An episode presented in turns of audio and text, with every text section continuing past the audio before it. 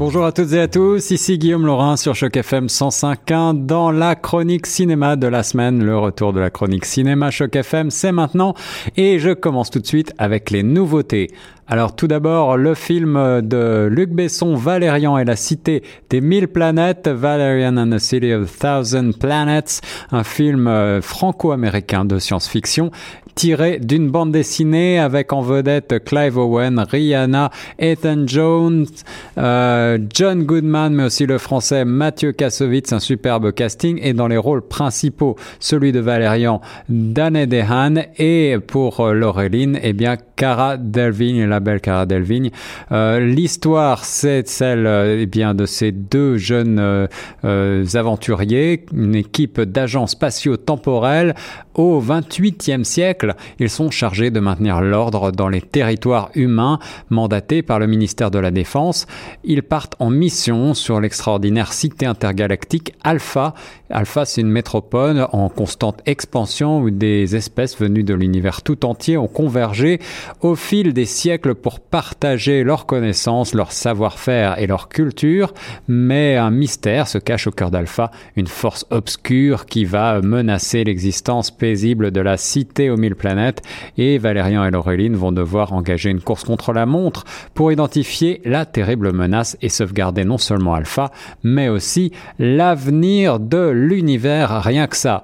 Alors bien sûr, euh, il s'agit d'un film de Luc Besson. Pour les amateurs du cinquième élément, sera pas trop dépaysé. C'est un film euh, rafraîchissant, drôle par certains aspects, très bien réalisé euh, dans le style ben, science-fiction avec beaucoup beaucoup d'effets spéciaux, un divertissement agréable. Donc grâce à cette profusion d'images pleines de couleurs, un rythme effréné, on ne s'ennuie pas et un joli duo d'acteurs principaux. Les fans de la bande dessinée en revanche seront peut-être un petit peu déçus par l'appropriation euh, de leur héros par Luc Besson, qui propose une sorte de Valérian à sa sauce avec un mélange de Star Wars, d'Avatar et de cinquième élément euh, pour un ensemble visuellement grandiose, on l'a dit, mais euh, peut-être il ne faut pas trop s'attarder sur le scénario qui laisse malheureusement un petit peu à désirer. Deuxième nouveauté de la semaine, Dunkerque, le film américano anglo-français un drame d'action historique réalisé par le célèbre Christopher Nolan qui vient pour la première fois réaliser un film historique. Dunkerque débute euh, lorsque des centaines de milliers de soldats britanniques et alliés sont entourés par les forces ennemies, prisonniers d'une situation impossible. Ils sont prêts en étau entre l'océan derrière eux et l'adversaire qui avance inéluctablement dans leur direction. Un beau casting là encore avec euh, Tom Hardy, euh, Mark Rylance, Kenneth Branagh, mais aussi Cillian Murphy, entre autres. Euh, avec Dunkerque, Christopher Nolan signe peut-être son meilleur film jusqu'à présent et sans aucun doute un des plus forts de cette année avec une maîtrise de l'attention et des images qui sautent aux yeux. Pour ceux qui l'ont vu, il s'agit véritablement d'un film à couper le souffle, paraît-il. Nolan, comme à son habitude, détourne un genre classique avec une interprétation plus psychologique euh, d'un fait de guerre assimilable à une débâcle et il tire une épopée humaine à couper le souffle. Le film est tourné euh, à la pellicule, ce qu'il faut noter, ça se fait rare dans le cinéma aujourd'hui, et euh, le film a dû relever de nombreux défis pour euh, ce souci d'authenticité. Cette, cette pellicule donne au, côté, au film un côté très ancien, très réaliste. Navire d'époque par ailleurs, disposition géométrique des soldats, le spectateur sort de la salle avec une grande question, comment est-ce qu'ils ont réussi à tourner un tel film? Toujours à l'affiche, War of the Planets of Apes. On n'en a pas encore parlé, mais ce film de science-fiction américain réalisé par Matt Reeves est très réussi. César et ses singes se lancent dans une guerre sans merci contre une armée d'humains dirigée par le colonel impitoyable, un colonel impitoyable. Alors que les singes subissent des pertes inimaginables, César lutte contre ses instincts les plus sombres et entreprend de venger les siens. Lorsqu'ils se retrouvent finalement face à face, César et le colonel s'affrontent dans une bataille épique qui déterminera le sort de leur espèce et l'avenir de la planète avec Andy Serkis, Woody Harrelson, Steve Zahn et Jodie euh, Greer dans les rôles principaux.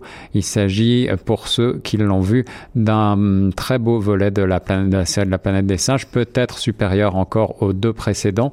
Et il complète très bien la trilogie avec une fin qui laisse présager une possible suite. Et euh, c'est un film qui s'avère très émouvant, très bien réalisé. Les yeux des singes transmettent beaucoup d'émotions et euh, cela se voit donc à la pellicule.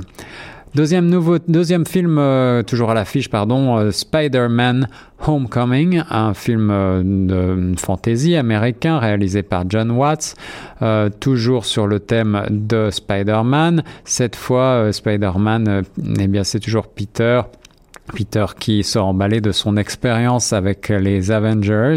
Il retourne euh, à sa petite vie euh, classique chez sa tante May, jouée par Marissa Tomei, et euh, sous l'œil vigilant de son nouveau mentor, il s'agit de Tony Stark, joué par Robert Johnny Jr. Alors Peter essaye de retourner à sa routine, il, il essaye d'être un petit peu plus que l'araignée sympa du quartier, mais l'arrivée du crapuleux vautour, joué par le grand Michael Keaton, va permettre justement à Peter de, euh, eh bien, de jouer au héros.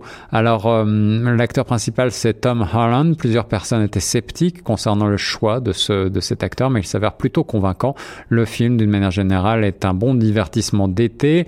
Elle comporte beaucoup de clins d'œil à la série euh, originale. Et puis, par ailleurs, la franchise se renouvelle un peu puisqu'il ne s'agit cette fois plus de l'histoire sans piternelle de Peter Parker et de sa petite amie, ce qui est plutôt euh, bon signe. Le film, bien sûr, euh, va appeler probablement une, voire encore plusieurs suites. Pour finir, le coup de cœur francophone de la semaine en hommage à Claude Rich, le grand acteur français récemment disparu. Je voulais vous parler non pas du film pour lequel il avait été euh, césarisé, euh, César du meilleur acteur pour Le Souper. Ici, je reviens sur un, grand film français, Le Crabe Tambour, un film de 1977 réalisé par Pierre Schoendorfer avec euh, Jacques Perrin, Claude Rich donc, et aussi Jean Rochefort dans les rôles principaux. Un drame français. Alors l'histoire, euh, c'est celle euh, de personnes qui sont sur un bateau chargé d'escorter des chalutiers en direction de Terre-Neuve et un commandant et deux autres membres d'équipage se souviennent du crabe tambour, un personnage.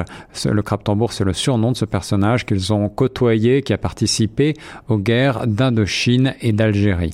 Il s'agit vraiment d'une œuvre majeure de Pierre Schoendorfer qui succède à deux autres grands films, la 317e section et euh, la section Anderson deux succès, l'un sur l'Indochine, l'autre sur le Vietnam. Et ici, donc, le crabe tambour, je l'ai mentionné, il s'agit du surnom du personnage du film qui pose des questions et oblige les autres protagonistes à se souvenir, à se rappeler l'exercice de mémoire. Donc, euh, c'est aussi l'histoire de quatre personnages ambigus, dont trois sont embarqués sur cet escorteur. Euh, un médecin, un chef mécanicien et un commandant qui euh, revoient passer leur vie au cours de cette dernière traversée dans les mers glacées euh, de Terre-Neuve.